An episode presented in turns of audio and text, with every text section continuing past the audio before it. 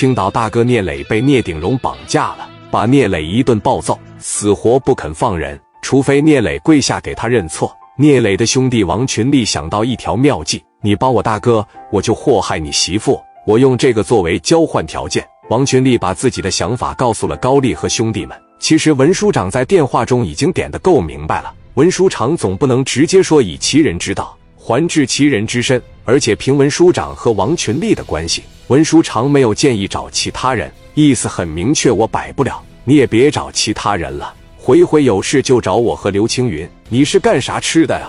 你就是帮着磊哥打个电话呗，你有什么能力呀？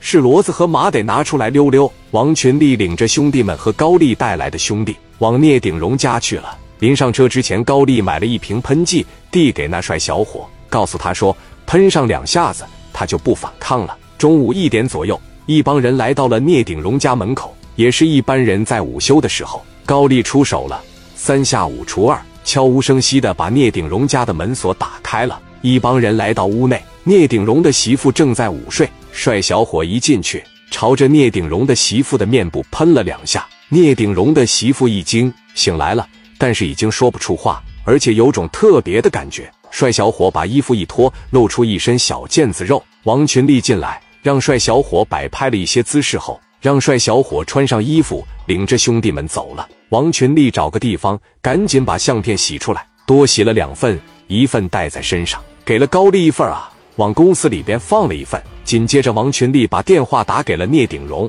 聂鼎荣一接电话，喂，你还打电话干啥呀？哎呀，小聂啊，我是你力哥呀，你是恨你大哥不死，你想上位是吧？王群力呵呵一笑说：“跟那个没关系，你还是告诉我你在哪里，和我见一面吧。我知道你们这些商人都是要交换条件的，我更相信我磊哥现在指定没给你认怂，指定没给你道歉。我一个人去。”你也不用害怕，你看看我这个交换条件够不够用？你可以选择不见我，等你身败名裂的那一天，等你后院起火的那一天，你可别怪我。你什么意思啊？麻烦你给我说个地方。你放心，我一个人找你去。聂鼎荣眼珠一转，我给你说个地方，你最好别耍什么小心眼，你最好也别整其他的，否则你哥真就活不了了。王群力说道：“小聂啊，我现在不担心磊哥。”我担心的是你媳妇，我真替你担心呀！聂鼎荣把冷库的位置告诉了王群力。